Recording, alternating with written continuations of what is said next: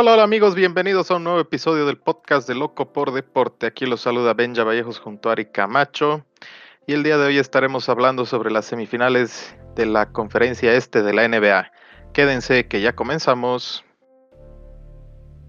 Hola a todos, hola Benja, ¿cómo están? Aquí una vez más hablando sobre la NBA y en el día de hoy, como dice Benja, vamos a ver las semifinales de la conferencia del Este. Y los finalistas son, bueno, semifinalistas son los Milwaukee Bucks versus los Miami Heat. Dos equipos, Milwaukee que hace tiempo era un equipo majestuoso, entre la época de los 2000 por ahí se desvaneció un poco, y los Miami Heat que, bueno, desde hace épocas atrás, desde, bueno, 2000, 2000 para adelante, que es bastante conocido por estrellas como Dwayne Wade y también obviamente los grandes tres, ¿no? Que era LeBron, Wade y Chris Bosh, ¿no? Eh, bueno, Benja, ¿qué te parece si empezamos hablando por los Milwaukee Bucks? Me parece bien. bueno, los Bucks vienen de una serie eh, donde tuvieron un pequeño traspié en ese primer partido con el Orlando Magic. En el capítulo anterior le poníamos las fichas de que iba a ser una, una serie de cuatro juegos y cero para, para los Bucks, pero tuvieron ese pequeño desliz en el primer partido que también les sirvió para reaccionar y, empezar a concentrarse, ¿no? De que en los playoffs nada es fácil y que tienen que dar su 120% para, para poder ganar, ¿no? Y por el lado del hit, bueno, una serie que pensábamos que iba a ser un poco más reñida frente a los Pacers, pero que Miami se bueno, se vio bastante, bastante sólido, ¿no? Un equipo que, que parece que tiene lo necesario como para, como para pelear grandemente en esta conferencia, ¿no? Sí, como tú dices, ven ya los Milwaukee Bucks ahí sorpresivos en ese primer partido contra Orlando, ¿no? Que les daba un poco de esperanza a los Magics. Y, bueno, también ha sobresalido, ¿no? Varias eh, falencias de parte de, los Bucks. Por ejemplo, como hablábamos, ¿no? Depender mucho de lo que es Janis y ver si los secundarios como Chris Middleton se iba a poner a la altura. Que en estos partidos ha estado poniendo bastantes puntos, ¿no? O sea, 15 puntos por partido. Eh, a diferencia de los 10 puntos por partidos que hace en la temporada regular. Eh, está yendo por ahí, ¿no? Aunque lo veo muy complicado que sea un buen soporte para Janis, ¿no? Janis haciendo 30 puntos por partido en los playoffs. Eh, o sea, si, si hay alguna manera de detener a este Greek Freak, eh, imagínate, los Bucks pierden totalmente 30 puntos y no, no creo que, que Chris Middleton pueda alzar eso, ¿no? Pero gracias a Dios se, dieron cuenta, cambiaron el planteamiento y ya, como nosotros eh, predijimos en la anterior, fue un sweep y pasaron a la siguiente ronda, ¿no? En el caso de los Miami Heat, totalmente de acuerdo, pensábamos que iba a ser un, unos, encuentros reñidos, aunque estuvieron bastante cerca en el tema de, score, ¿no? de puntaje. Eh, los Miami Heat supieron controlarlo bastante bien, eh, distribuyeron muy bien la pelota, no tuvieron ningún, ningún problema y lo controlaron totalmente los Indiana Pacers. Es más, yo me sorprendí a ver este equipo de Miami con, no sé, se los veía bastante concentrados y bastante cómodos contra los equipos que les ha tocado, ¿no? Pero ahora viene ya el desafío más grande que es los Milwaukee Bucks aquí en el este, ¿no? Sí, como dices, es, su reto más grande hasta el momento, ¿no? Es, momento de demostrar para qué está hecho el equipo de Miami. Y, bueno, ¿no? Va a ser una serie bien bonita ya entrándonos en lo que va a ser Hit contra Bucks en esta semifinal, en esta primera semifinal. Eh, yo creo que va a ser una serie bien, bien reñida, espero, espero que sea reñida porque el este, como lo hemos mencionado, es y como se ha visto en esta primera ronda, los cuatro equipos que en teoría estaban destinados a pasar han pasado eh, bastante fácil y, esperemos que en estas semifinales ya se cambien las cosas, ¿no? Eh, en la serie me parece que la clave es es cómo Miami va a frenar a Giannis, cómo va a limitar a Giannis a que haga menos de 23 puntos por partido. Para mí ahí está la clave. Si logran frenar al Greek Freak, eh, Miami va a tener muy buena chance de, de pasar de, ronda y, volver a una final de, conferencia, ¿no? Exactamente. Ese es el punto que Miami tiene que ver cómo resolverlo, que es Janis, ¿no? Bueno, nosotros ya hablábamos un poco del tema en el cual mencionábamos que Bama de Bayo iba a ser el, indicado para defender a, a ¿no? Pero, bueno, no sé, según como yo lo veo, no, no lo hemos visto mucho en estos partidos, pero sacarlo un poco al esquema a Giannis y poner a Brook López, eso ya desmantelaría completamente lo que es eh, esa estrategia, ¿no? De Adebayo, porque eh, tener a dos grandes ahí, uno que abre espacio y una escapada de Giannis y ya, ya es un problema, ¿no? Ahora también por el lado de, de los Bucks, si logran neutralizar a lo que es Giannis, eh, yo no veo, digamos, aparte de Chris Middleton, a uno que pueda eh, alzar en hombros al equipo y, llevarlo, ¿no? Durante el juego. En cambio, Miami tiene a Goran Dragic, Tyler Hero, Jimmy Butler, ¿no? Entonces, tiene un equipo en el cual es bastante eh, peligroso desde afuera, ¿no? De la línea de tres para atrás, ¿no? Y obviamente con Jimmy Butler que tiene un handling, un manejo de la pelota bastante bueno y te puede penetrar, ¿no? Ahí y ya, ya fueron dos puntos asegurados. Y como estamos viendo la modalidad, dos puntos y N1, ¿no? Son la jugada clásica de tres. Entonces, va a estar yo, yo veo que va a estar bien complicado para Milwaukee, la verdad, porque tienen que preocuparse de su ofensiva y su defensiva, ¿no?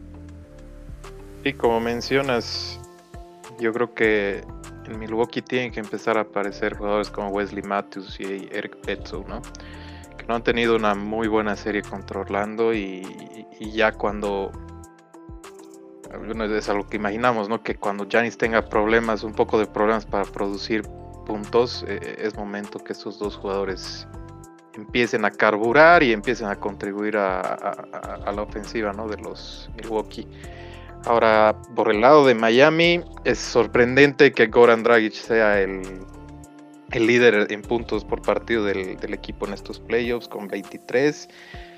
Eh, es un jugador que ha, sabido en sus tiempos ser casi estelar. Recordemos que en Phoenix era un jugador que daba mucho que hablar y parece que está recuperando su nivel, ¿no? Después de unas cuantas lesiones y de estar cierto tiempo inactivo parecería que, que, Dragic se quiere cargar al equipo al hombro y, quitarle ¿no? esa responsabilidad a Butler de, hacer puntos, porque si bien Jimmy Buckets, como le, dicen, es, eh, es un buen anotador, eh, a veces tiene esos partidos ¿no? que tiene algunas lagunas y que, y que ciertamente pueden llegar a perjudicar en las aspiraciones del equipo. Por eso es algo grato ver a jugadores como Dragic, como el mismo Duncan Robinson, como Tyler Hero, que están apareciendo y se están haciendo cargo de la ofensiva eh, en el equipo de Miami.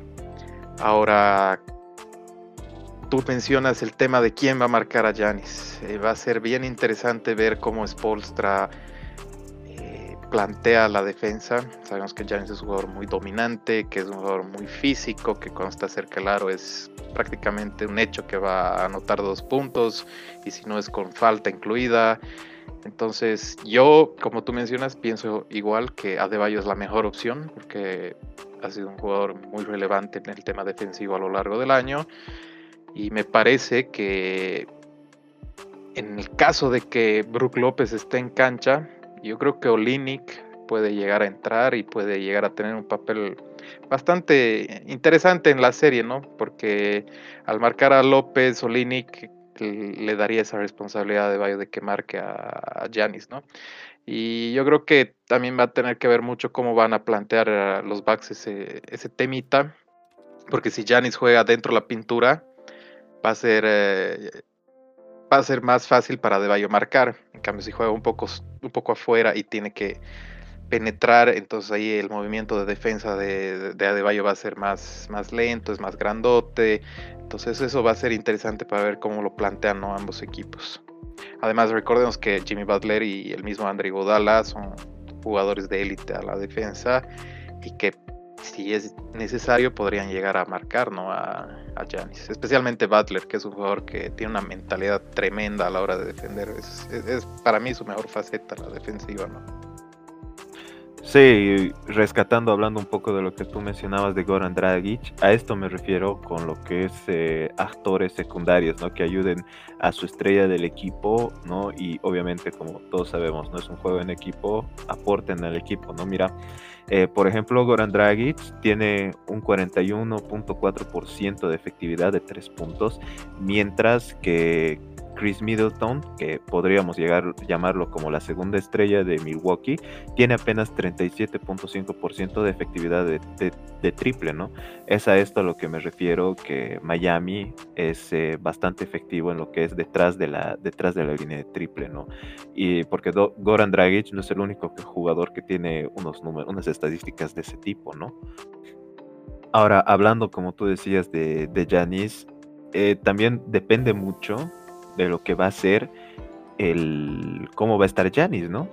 Porque si Janis está encendido, entonces va a ser, no le va a quedar a otra Miami que tener que optar por el double team, ¿no? Mandar dos jugadores a marcarlo y a pararlo, que hemos visto que funciona con Janis, pero ahí está la complicación, ¿no? Mandas a dos y te queda, y queda uno libre en el otro lado y ya como tú dices, ahí tendría que aparecer ya Bledsoe o Di Vincenzo para poder, eh, para poder realizar ¿no? esos puntos. Pero yo, a lo, por lo menos a como estoy viendo, ¿no? las estadísticas, cómo juegan los partidos y todo eso, Janis, eh, lo veo bastante bien. Mm, mira, te, te lanzo un dato. Eh, en los playoffs está haciendo 30.6 puntos por partido, mientras que en la temporada regular solo estaba haciendo 10.8. En lo único, en lo único que ha decaído es en los tiros libres, en su porcentaje de tiros libres, que tampoco es malo. No, en los playoffs está haciendo 62.5%, mientras que en la temporada regular estaba haciendo 77.9, ¿no? Un porcentaje mucho mayor al 50% y que ahora, como lo estamos viendo, está encendido, ¿no? Entonces, un Janis que esté jugando así increíble, eh, lo veo muy complicado que Adebayo pueda pararlo y entonces van a tener que recurrir al double team, ¿no? Sí, como mencionas, esa es otra de las posibilidades, ¿no? Que puede optar el hit para detener a Janis. Eh, como tú dices, está haciendo 30.6 puntos por partido, pero también hay que tener en cuenta que en el equipo de Orlando no había un defensor de, la calidad de los que hemos mencionado, ¿no? Entonces, eh, por ese lado es, bien interesante lo que va a pasar en esta serie. Eh, en el momento de que llegue a pasar eso del double team, como dices, eh, van a tener que aparecer diferentes actores, ¿no? De, parte de Milwaukee. Y, va a ser el momento que van a tener que empezar a meter esos triples. la clave aparte de que bueno, de que Janis haga los puntos, sus, bueno, sus puntos por partido, es que los jugadores de soporte o de rol, como quieras ponerlo, eh, metan esos triples, ¿no? Hoy, hoy veíamos en el partido de, los Clippers contra, contra Dallas, como Dallas estaba acercando en los minutos finales y jugadores como Reggie Jackson y Landry Shamet, perdón, eh, meten esos triples, ¿no? Y, le dan una energía y le dan nueva, nueva vida a un equipo que a veces eh, puede llegar a, sentirse sofocado, ¿no? Entonces es, una misma idea la que tiene que pasar en, Milwaukee. No, totalmente de acuerdo contigo. Mm, realmente desde que Golden State se, se proclamó como el, campeón indiscutible de esta era, hemos visto que todos los equipos han cambiado un formato que es lanzar la pelota, ¿no? Equipos como vemos Houston, que son equipos que optan por lanzar el triple más que antes, ¿no? En tiempos anteriores, que era postear o buscar la penetración y una terminada, Ahí eh, no sé, atléticas, si lo podemos poner. Entonces todo cambia, ¿no? Y por eso digo, ahora eh, Milwaukee tiene esas dos preocupaciones, ¿no? Su defensa tanto como su ataque, porque eh, hemos visto en la burbuja en general, no solo en los playoffs, que les está faltando. ¿No? Les está faltando esos, esos tiros de tres a los jugadores de, de los Bucks. Como yo ya mencioné, ¿no? Este, critiqué a lo que era Kyle Korver, un jugador que lo han llevado directamente para realizar puntos triples y que se lo ve, digamos, se lo ve ahí en la jugada en la que cuando atacan se va directamente a la esquina y de ahí no se mueve. Si le llega la pelota a sus manos es para que lance el triple, ¿no? Y han estado fallando bastante. Entonces, si, no pueden defender a, los atacantes, que en este caso es Miami, ¿no? Y no pueden realizar su ofensiva, si se sienten incómodos al realizar esa ofensiva, eh, va a ser bastante complicado para Milwaukee. Hasta tal vez podría ser de que, de que puedan perder, ¿no? En esta instancia, porque como tú mismo mencionabas, eh, Bama de Bayo es uno de los jugadores contra eh, en los que Janis ha, ha, tenido bastantes problemas, ¿no? En la temporada regular. Entonces va a ser bastante interesante ver si este factor playoff, ¿no? Que como nosotros mencionamos es donde realmente se ven a las estrellas, eh, va, va a tomar peso y vamos a ver a ese Greek Freak que con dos zancadas te le está volcando, ¿no? Encima tuyo. Y también vamos a ver qué tan bueno es Mama de Bayo y si de verdad el título de el mejor defensor le calza a la perfección, ¿no? Y bueno, son un partido a siete, ¿no? Una serie, perdón, a siete partidos que va a estar bastante interesante. Este es una serie muy, muy atractiva eh, en el contorno, en el contexto general de lo que es la NBA, no solo la Conferencia del Este. Y vamos a estar pendientes al resultado y, bueno, ¿no? Más tardecito vamos a hacer nuestras respectivas apuestas. Ahora, pasando a la siguiente llave, el defensor del título, ¿no? Los Toronto Raptors contra los Boston Celtics. Benja, ¿tú qué quieres mencionar de este partido? Bueno, primero antes de comenzar, creo que eh, bueno, es bueno recalcarlo, ya el primer partido ya se ha jugado el día de hoy por la tarde. Eh, para los que no saben, Boston dominó el partido de principio a fin y terminó ganando 112 a 94, poniendo la serie 1-0 a su favor. Ahora, bueno, un poco para analizar, son dos equipos bien parecidos. Eh, tienen dos buenos entrenadores, dos entrenadores muy inteligentes, tienen equipos donde si bien eh, no tienen una estrella tremendamente relevante, lo bueno es que tienen tres o cuatro jugadores que se pueden hacer cargo de la ofensiva, ¿no? Eh, entonces es una serie muy peleada, muy pareja. Yo creo que Toronto va a reaccionar, va a tener otra actitud en el segundo partido y hay que estar expectantes, ¿no? Me parece que esta serie se tiene que definir en siete juegos por, por lo que menciono, porque los dos equipos son tan parejos y tan similares que, que va, a dar, va a dar que hablar y, y va a ser muy bonito de ver, ¿no? Sí, totalmente nos ha sorprendido ese primer partido Boston. Bueno, en mi caso, Boston bien me viene sorprendiendo desde, desde sus encuentros con lo que es con los 76ers. Si recordamos, yo aposté a que los 76ers iban a pasar. Y bueno, me alegra que me hayan demostrado lo contrario y que Boston en especial, en especial, eh, Tatum, que ha jugado increíble, ¿no? Algo que yo mencionaba, que aquí vamos a ver si es que realmente es la calidad de jugador que las personas esperaban, ¿no? Una estrella, la estrella de Boston, y por el momento lo está demostrando, ¿no? Ha jugado de manera excepcional y bueno, mandaron a los 76ers a su casa, ¿no? En el caso de Toronto, como tú mencionas, Benja, le tocó los Brooklyn Nets, un equipo que es un poco, bueno, por lo menos esta temporada se reforzó bastante bien, pero como mencionamos, ninguna de sus estrellas fue a la burbuja y bueno, al final terminó perdiendo. Eh, fue una serie bastante relajada para Toronto, pero ya, desde ahora viene lo complicado, ¿no? los Boston Celtics, y cuando decimos lo complicado es lo complicado porque su primer partido lo perdió, ¿no? Y realmente aquí yo, yo en lo personal creo que se hace realidad lo que mencionaba, ¿no? La falta de una estrella. una estrella que, que realmente desbalancee lo que es este e, e, esta serie, ¿no? Porque en, en, la que estábamos hablando, en la serie pasada, hablábamos mucho, mencionábamos a lo que era Janis y cómo Miami lo iba a detener, ¿no? En este caso, sí, evidentemente, Toronto es un equipo de cinco, lo hemos ido repitiendo, bastante sólido, pero le falta esa, esa, ese desbalance de ese jugador importante que, que, que mueve la balanza, ¿no? En el caso de Boston, eh, tampoco lo tiene o está en formación, ¿no? Pero eso que implica que son dos equipos bastante bien formados que se están yendo en contra, ¿no? Y el día de hoy hemos visto que Boston ha tenido la mejor actuación y ha sobresalido. Sí, como bien mencionas, ¿no?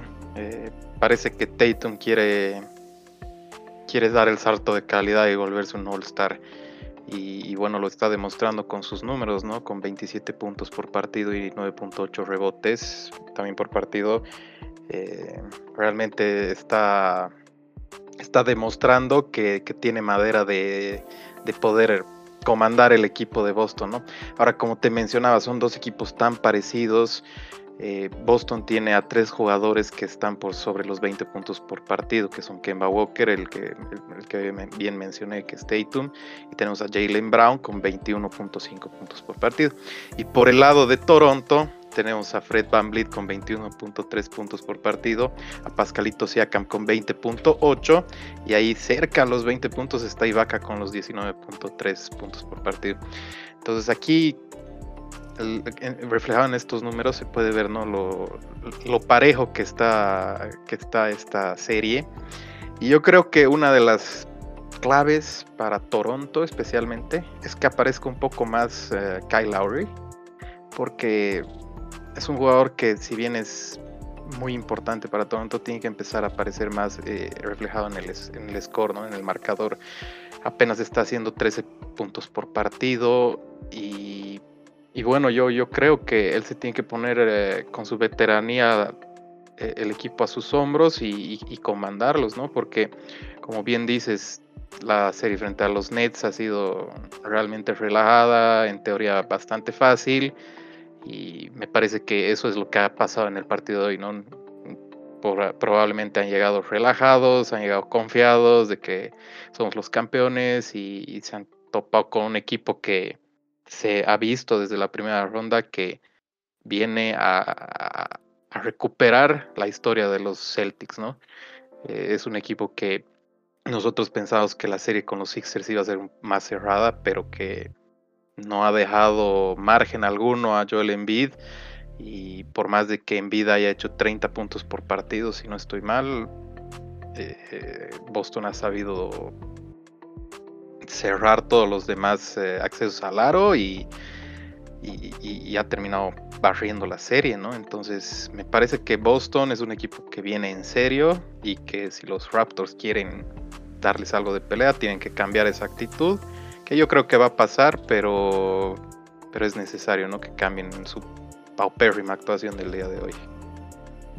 Sí, totalmente de acuerdo contigo. Hemos visto a un un Toronto que estaba bastante incómodo en la cancha, ¿no? Incluso se veía eh, serias dudas en los jugadores, ¿no? Jugadores como Ibaka que le pasan el balón y no sabe a quién pasar y decide lanzar de triple, ¿no? Entonces eh, se, lo ha visto bastante incómodo en la cancha, ¿no? Y yo creo que ese ha sido un grave error de Toronto al no entrar fuerte a, a esta primera serie porque les está dando esperanzas a un equipo que es joven, ¿no? Como tú dices, no tiene mucha experiencia, pero qué mejor que darle eh, esperanzas a alguien que no tiene nada que perder, ¿no?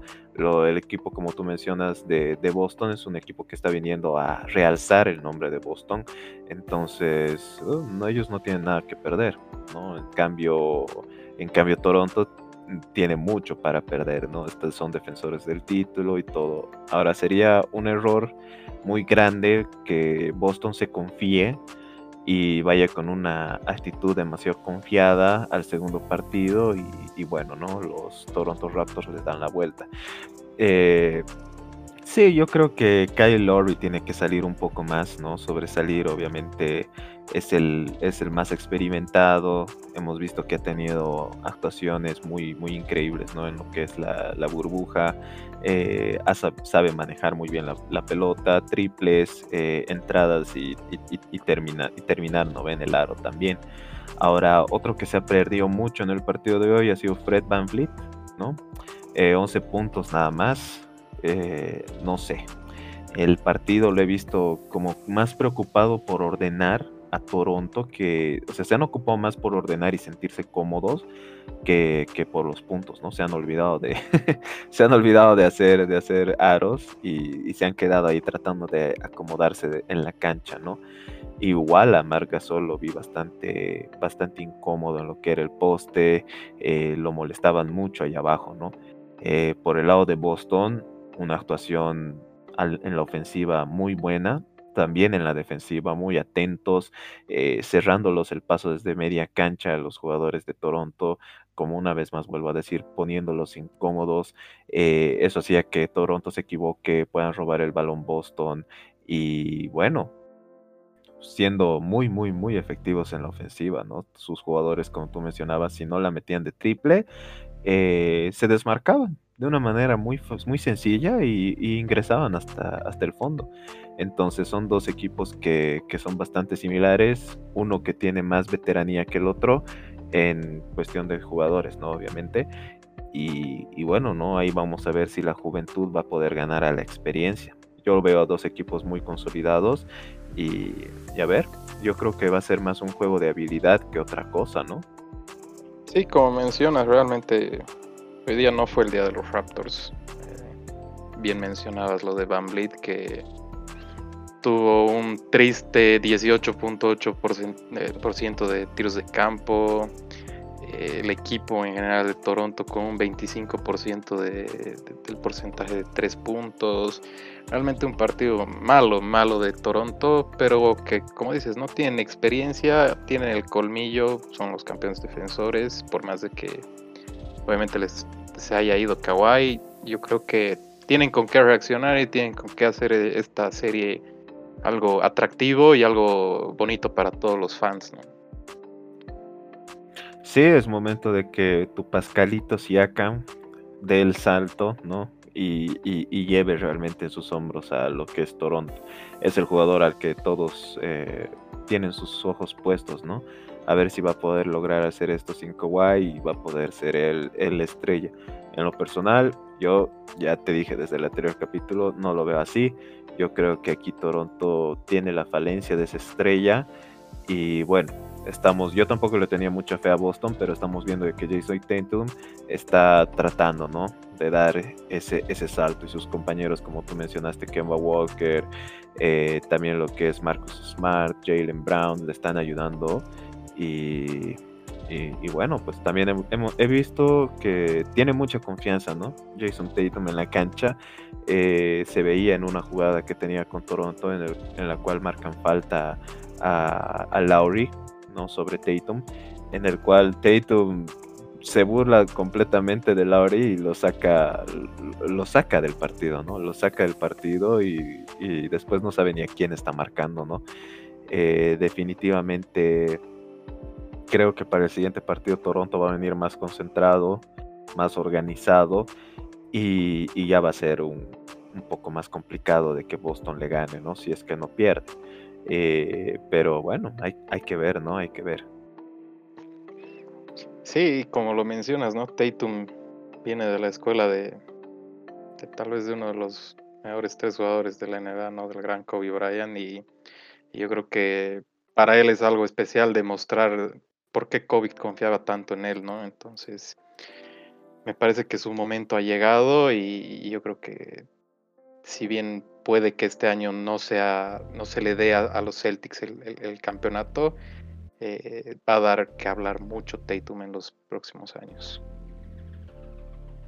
No, totalmente de acuerdo, ¿no? Eh, se ve ahí el, Mamba Mentality, ah, muy aparte del trash talking ¿no? que tiene el jugador y bueno, ¿no? un jugador que estamos viendo una estrella en ascenso, apenas dos años eh, de experiencia en la NBA y que tiene todas las chances de llegar a lo que es una final de conferencia Y, bueno, ¿no? Si la suerte le sonríe, tal vez llegar a una final. Y, eso ya es mucho, ¿no? Para, para un jugador así eh, de, esta, de este calibre que todo el, todo, todos los fanáticos de Boston tienen expuesto en sus hombros, ¿no? Toda la, la franquicia que sería Boston.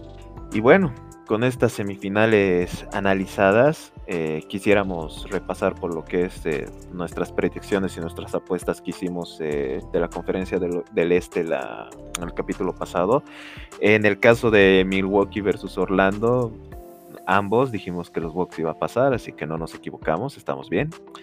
Eh, de la misma manera, Indiana Pacers versus Miami Heat, los dos apostamos también que Miami iba a pasar, así que estamos bien también. En el caso de Boston y Filadelfia, ahí fue donde, donde yo me equivoqué. Eh, Benja, tú ahí tienes la ventaja, ¿no? Eh, pasó los Boston Celtics, yo aposté a los 76ers. Y en el caso de Toronto-Brooklyn, bueno, ahí otra vez tú y yo estuvimos de acuerdo en que Toronto iba a pasar. Y, bueno, ¿no? Queda nuestra serie eh, liderada por vos. ¿Por qué siempre lideras las series, Benja? ¿Me puedes explicar? Creo que porque analizo un poquito más los, los partidos y las series y no me dejo llevar mucho por el sentimentalismo como, como ah. vos. ah, ah, bueno, ah, bueno, vamos a ver pues la experiencia si, si le puede ganar al talento en este caso entonces. igual, igual hay que ver también los, los resultados del oeste, ¿no? Pero, pero como todavía siguen en, en pie las series, eh, lo vamos a repasar en el próximo capítulo. Sí, ustedes no se preocupen, vamos a hacer un capítulo separado también del, oeste para que puedan disfrutar y podamos hablar también con más calma y con más gusto de esa serie, de esa conferencia que nos está dejando también muchas sorpresas y emociones. Y bueno, haremos nuestras apuestas correspondientes de estas nuevas semifinales, Benja. Me parece bien, me parece bien. Tú puedes empezar. Mm, uy, me la pones difícil a mí empezando. Milwaukee versus Miami Heat. Esta, esta yo la veo muy complicada, ¿no? Por lo que mencionamos antes, eh, Adebayo en la temporada regular fue uno de los pocos defensores que pudo parar a, a Giannis. Entonces, encontrárselo en el playoff es bastante complicado para, para Milwaukee. Yo creo que Milwaukee estaba rogando de que los Pacers pasen, pero bueno, les tocó Miami, ¿no? En este caso, yo creo que la victoria va a ser para Miami. Yo lo veo que Miami está viniendo con un equipo mejor consolidado, ¿no? Que los Bucks. He visto que los Bucks han bajado mucho, mucho de calidad en estos playoffs y, como hemos, como hemos visto, ¿no? En el partido contra Orlando, eh, habían demasiadas falencias, ¿no? Y Miami no es un equipo que te va a dar, si, si, si tienes una, si tiene una ventaja, no te va a dejar acercarla, ¿no? Entonces va a estar bastante complicado para Milwaukee y va a ser muy reñida, pero yo creo que Miami se la va a llevar. ¿Tú, Benja? Y bueno, aquí voy a, voy a darte la contra, pero antes de pasar al por qué, eh, quiero remarcar ¿no? que esta serie me despierta mucha, mucha expectativa, porque yo creo que puede ser el momento de que Janis demuestre que quiere ganar un campeonato de la NBA. Y, yo veo en la defensa del Heat eh, su probablemente uno de los mayores retos que va a tener en estos playoffs. Entonces va a ser una serie, espero que sea muy, muy bonita de ver, espero que sean varios juegos, que no se defina rápido. Y, nada, ¿no? Eh, me, va a ver, perdón, me va a dar ganas de ver cómo Eric Spolstra, que es un, entrenador que ha ganado tres campeonatos con el Heat, eh, ver cómo plantea su defensiva para, para limitar a Janis. Lo vuelvo a repetir, a 23 puntos por partido. Si logran limitarlo a Janis a, esa cantidad de puntos por partido en, en tres o cuatro de los encuentros, yo creo que Miami va a tener buena chance. Pero como lo, dije al principio, le voy a dar la contra a Ari. Eh, yo creo que los Bucks tienen todo para, para quedarse con la serie. Y yo creo que Janis, si bien va a ser un factor preponderante. Yo creo que los jugadores de rol van a, van a saber apoyarlo y ahí va a estar la clave para que Milwaukee gane la serie. Sí, ¿no? Algo que eso ha sido bastante preocupante, ¿no? Para el equipo de Milwaukee en general. Eh, es que eh, yo no creo que Janis no es que no tenga ganas de ganar un título, ¿no? Yo creo que más bien eso es lo que más le pesa en sus hombros. Pero como, te como mencionamos ¿no? antes, eh, depende de su equipo, ¿no? En general, o sea, de, de los actores secundarios, como hemos mencionado, para que sobresalga. Y, y como voy diciendo, he visto mucho, mucho, que deja mucho que desear esa parte, ¿no? De Milwaukee. Entonces, eh, por eso yo sostengo mi posición con Miami y, y vamos hit. Ahora, pasando a la siguiente, ¿no? Eh, los Toronto Raptors versus los Boston Celtics. ¿Qué te parece que si tú empiezas para este bench? me parece bien, me parece bien. Eh, no, la, no, la, voy a extender mucho aquí. Eh, si bien Toronto, como mencioné, es un equipo que me que me parece muy, muy bien estructurado, es un equipo muy sólido en todo, todo lo que significa la palabra equipo, defensivo, ofensivo, un buen entrenador. Me parece que aquí los Celtics eh, tienen otra energía, otras ganas y, realmente están listos para, para llevar otra vez ese nombre tan importante de vuelta a los planos estelares. Yo creo que Boston va a poder lidiar con, cualquier problema que se le presente porque tiene tantas fichas que aparecen en diferentes momentos del encuentro. Si no es Tatum, te aparece Jalen Brown. Si no te aparece Kemba Walker. Si no te aparece Kemba Walker, está ahí Marcus Smart con toda su energía, su garra. Eh, Daniel Tice está haciendo un buen trabajo en los tableros, en la defensa. Y, me gustan los Celtics. Eh, realmente en esta eh, voy a dejar un poco de lado tal vez el, el tema de, del análisis y me voy a ir eh, un poco más con el sentimentalismo y, le voy a ir a los Celtics. Ah, mira, ¿no? A mí me criticas por el sentimentalismo y haces una apuesta sentimental ahora, ¿no? bueno, yo en lo personal eh, nunca he sentido mucho apego por Boston, ¿no? En la época en la que era su Big Three de Boston, eh, Paul Pierce, ¿no? Kevin Garnett, contra prácticamente eh, los Miami Heat, ¿no? Y algo, yo era más un fan de lo que es eh, Lakers, ¿no? Siempre me ha gustado más lo que es Kobe Bryant y todo eso, ¿no? Eh, por eso en, este, en esta serie yo no voy a hacer una apuesta sentimental como lo haría anteriormente. es, una, es una serie bastante complicada, ya que como lo mencioné, como lo mencionó Bencha, perdón, son dos equipos que son equipos en general, ¿no? Son equipos consolidados, que es una, es una fuerza de cinco, ¿no? De ambos lados. Lo que a mí me preocupa por, de Boston, y lo sigo remarcando porque dije en el capítulo anterior, es su profundidad. Una vez eh, ya perdieron a Gordon Hayward, por si acaso, entonces eh, es, es, cuestión de tiempo de que algo pase a uno de los cinco titulares y, y ya, ¿no? Eh, la banca no sé si pueda suplir ¿no? una, una, falta, una, una falta así ¿no? en el equipo. Por el lado de Toronto, eh, no sé, veo que le falta la estrella y veo que se ha demostrado en este primer partido porque ya Boston es un equipo que, que ya hay que tenerle un poquito más de respeto a comparación de, de, los Nets que fueron a la burbuja, ¿no? que son completamente distintos a su equipo eh, original. hemos visto que ha tambaleado, ¿no? Entonces es bastante complicada hacer esta apuesta, pero eh, yo creo que se van a alzar victoriosos los Boston Celtics. Eh, le tengo un poco más de fe a lo que es Jason Tatum. Además, la forma que ha estado viniendo jugando, muy aparte, su actitud, ¿no? Una actitud que, que alza a sus equipos, como, como dijimos, un Mamba mentality, eh, molesta, desconcentra a los jugadores. Y yo creo que eso va a jugar de muy, muy, muy, de, una manera muy positiva a lo que es Boston, ¿no? A su favor. Entonces, yo también le voy a ir a Boston para esta. Así que espero que no nos equivoquemos, Benja. Bueno, ojalá no nos equivoquemos y lo vuelvo a remarcar, ojalá que las dos series sean bonitas, sean largas, y que sean de, mucho entretenimiento para los que vemos por la televisión. ¿no? Sí, esperemos que, que, sea una serie, bueno, entretenida va a ser, ¿no? Porque son dos equipos y muy interesantes en ambos lados. Entonces, esperemos que nos dejen buenas experiencias, ¿no? Jugadas ahí de maravilla.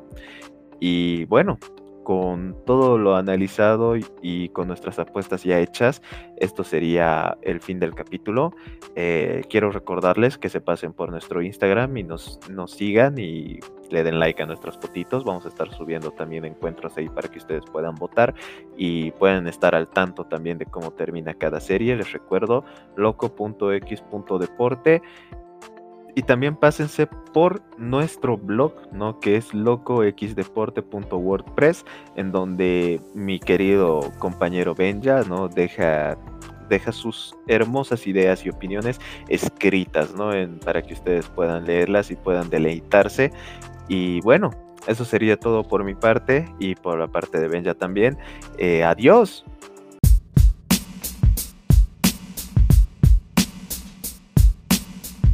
Oh, thank you.